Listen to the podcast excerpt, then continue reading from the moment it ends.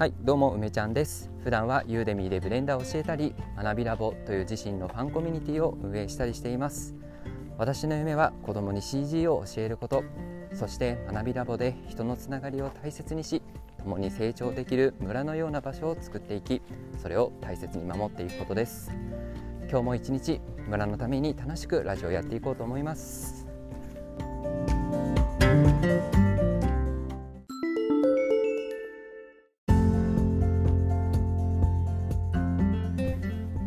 はい皆さんおはようございます、えー、違和感たっぷりオープニングやらせていただきました。はいまあとりあえずオープニングをですね変えましたけどそうだな。うん30回ぐらい練習したかな。あそうね。シャドーイングシャドーイングとは言わないか。あの取らずにね、えー、二十数回やって。えー、もう間違いに間違えまくってですね、まあ、ひたすら練習をし、はいえー、録音もね 10, 10, 回ぐらい間違えて、はい、やっと やっと噛まずに言えました。噛まずにっていうかなんかこ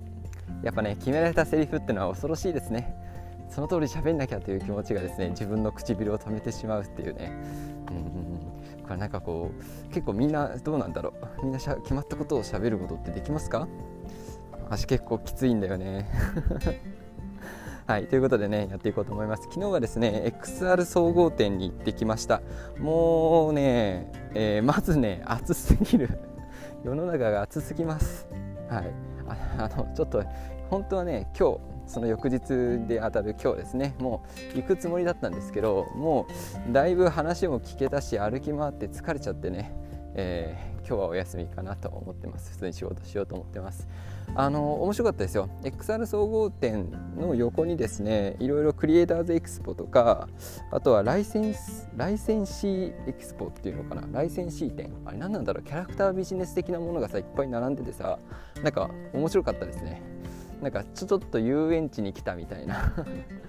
そんな感じで。あのー、なんだっけ？ももんちももんちモッチッチ？モッチッチ？お猿のなんか人形ありますね。モンチッチか。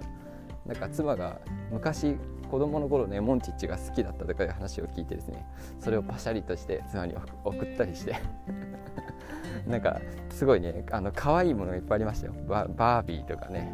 なあれ何なんだろう？あれどういうビジネス的ななんかチャンスがあそこに眠ってるんだろうってなんかちょっと不思議に思いながらね歩いてましたあとはね映像系とかそれこそ CG とかそういうのがね個人ブースでこうちっちゃくなんかさあの占いとかイラスト描きますよみたいな街でなんかいるいるじゃないですかたまに。でそういう人たちさ椅子とちっちゃいテーブル1つワンセットで並んでたりしますよね。なんかあんな感じで並んでてみんなずっとこうその説明をすいませんって聞きに来る人を待ってるみたいな感じなんですよ。ねなんかさ面白いっていうかちょっとなんかゾッとしました。なんていうかこうなんていうんだろうね個人技の世界っていうかさ。ねああいうのあの大変だなと思うのとそのなんか待ってる姿でも結構人によってキャラクターが違っててその自分しかいないんですよ。ちっちゃいさ椅子と机と背中にそういうあのポートフォリオみたいのが貼ってあってで人がこうやって待ってるんだけどなんかずっとスマホをいじってる人もいればちょっとなんかこう口角上げてちょっと笑顔で背筋伸ばしてこう待ってる人もいればえなんかこんなにこんなになんていうの態度っていうとあれだけどこんなに姿勢違うのっていうくらい人によってなんかそこにねいる姿が違いましたね。うんなんかそういうとこで分かんない分かんないですけど差が出たりするのかなみたいなえだってスマホをずっといじってて下向いてる人なんとなく近寄りづらいなって思っちゃいましたからね私も。うん。いやなんかちょっと面白いねそういう側面もありつつ、えー、CG 関係とかねアニメとかねいやいっぱい制作会社来てましたね。うん。そして私はあの XR 店行ってきたんですけどまあまああの一通りですね、えー、見てうん。まあもうね、えー、展示会で勉強するっていうフェーズは、まあ、今回で終わりかなというふうにね思ってます。最初はあのミート XR って大阪でね XR の展示会行ってで先週ものづくりワールドっていうのでなんかほとんど DX の話だったんだけど、まあ、そういうので今回は XR 展でかなり今回はさすがに XR 展って言ってるだけあってテーマは XR でちゃんと絞られてましたね。うんままあ、ちょっと今回のねその出張を生かして今後の業務にね、えーえーまあ、生かしていきたいと思ってます。はい。ということでね、えー、今日の本題はですねラボの1年後を、えー、妄想してみるっていうねことで、えー、1年後はこんな活動をしていますっていうのをね勝手に宣言していこうかと思います。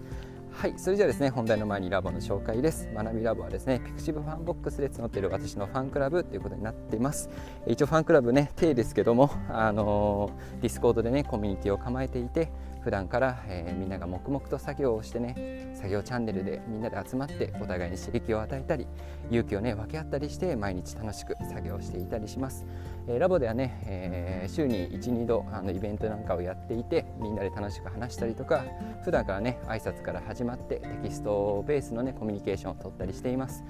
えー、なんかね一人で勉強してたりして、えー、なんか寂しいなっていうかうん。なんかもうちょっと刺激欲しいなって思う人はですね学びラボすごいあったかいコミュニティなんで、えー、すごくおすすめかなと思います。私のツイッターからねリンクありますんで、えー、学びラボのね創設秘話というか創設の理由が書かれた記事をちょっと読んでみて、えー、いいなと思ったら入ってきてください。それでは本題やっていきましょう。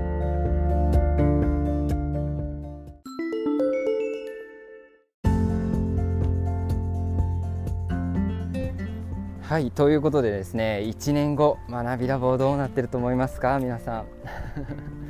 どうなってるかね？さあちょっとね、えー、そうなった体でね妄想して説明をしていこうと思います。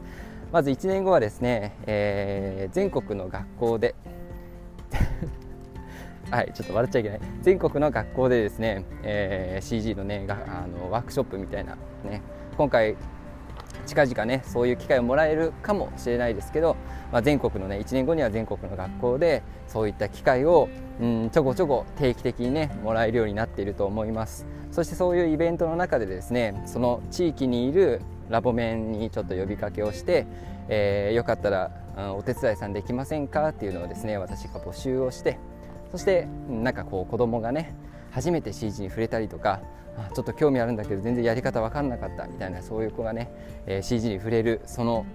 現場をですね一緒に見て、まあ、私が前で講義をしてうんなんかこうみんなにサポートしてもらうまあまあブレンダーとかそういったものかな、うん、なんかそういった活動をですねやっていると思います。うん、そして、えー、それが終わったら「お疲れ様でした会」を 学びラボのオフ会として、えー、各地でやると。いいですね。やりましょう。はい1年後やってると思います。はい、もう一つねラボの中で言うとですね、えー、そうだな。ラボの中で、まあ、先生側の人がね増えると思います。これは、まあ、何でかはなんとなく学びラボのメンバーのね人は分かると思いますね、まあ、そういう動き出しをもうしているので。でもともとですねもともとそういうことは構想にあってえーと、いろいろあやり方とかタイミングとかね見て今にしてるんですけどはい、あの学びラボで教える側の人間っていうのが増えていると思います。そうだな。2 3 0人いるかなと思います、はい、でその人たちがラボの中で授業をしたり自分のコンテンツを作ってラボ面とねそれを共有したり、えー、そしてラボ面も自分が興味あるもの、ね、勉強したいと思うものがなんかそういったラボ面のリソースの中で提供されていると。そういうね未来があ1年後には待ってるんじゃないかなと思います。はい、でラボの規模はですね、まあ、そうだな大体200人ぐらいに、ね、なっていると思います、えー、その中でねそういった講師の人とか、えー、対外的な活動っていうのが大きく広がっていくね、えー、すごく実のある1年間になるんじゃないかなと思いますね。さあちょっとよくわからないのはラジオパーソナリティは一体何人になっているんでしょうか？どうですか？ラジオパーソナリティ軍団の皆さん。ねラジオをやってる人増えるかな？1年後、まあ、倍ぐらいにはなってるかなと思います。そうだね。はい倍になったらみんな聞ききれないですね。まあ別にねあの聞けなくたっていいんですよ。あれは自分がしゃべることが大事だからね。これもそう。私もまあみんなに聞いてくれってあの言っちゃってますけどまあ聞けなくてもいいんですよ。うん。はいはい。まあラジオの話じゃなくてね、えー、1年後は、まあ、きっとそういうことも盛り上がっているでしょうと。うん、皆さんどうでしょう？あラボの未来はどういうふうに見てるでしょうか？私はね、まあ、子供に CG を教えるっていう夢は一つ叶えて、えー、そしてね次はそれをみんなでやっていく。みんなでね、えー、村となっておまあなんだろうな。そこに参加できる人たちを募って、えー、子どもたちに関わっていきながら自分たちのねなんかこう学びのきっかけを作っていく。なんかこう子どもたちをね見ると、まあ、私なんかはねすごくこう感化されるんですよ。なんか子供子供って可能性の塊でさあもうなんか怖いんだよねもはや。可能性が。可能性を感じすぎちゃってこっちが。なんかそういうものに触れるとですねあまた自分も頑張ろうと。この子たちに負けないようにね。そしてあなんかこの子たちにちゃんとこうワクワクさせられるような体験を作れるように自分も頑張ろうって思えるんでなんかそういう機会をね私は学びラボを通してみんなに提供できたら、まあ、すごい幸せかなと思っています。はいということでですね、えー、ちょっとシンプルに、え、話しましたけど1年後のラボはこんな感じっていうことで、えー、1回口に出してみました、ね、全国暗記して、えー、みんなと楽しみながら、えー、子供に CG を知るというこう活動をしてですね。そしてラボの中でも学びが増えて、えー、メンバーも増えて活動も増えてうん、まあ、より多彩になっていくんじゃないかなと思ってます。皆さんはねどうお考えでしょうか、えー、あその時までみんながいてくれるといいなと。はい思います、まあ、私はね、えー、それにかかわらず自分のねやるべきことやりたいことえー、子どもの未来にね関わっていくようなことっていうのをね自分でしっかり自分の責任で行動して進めていきたいなと思います。はいということで本日のラジオは以上です。以上未来の人と学びをクリエイトする学びラボの提供でした。バイバーイ。thank you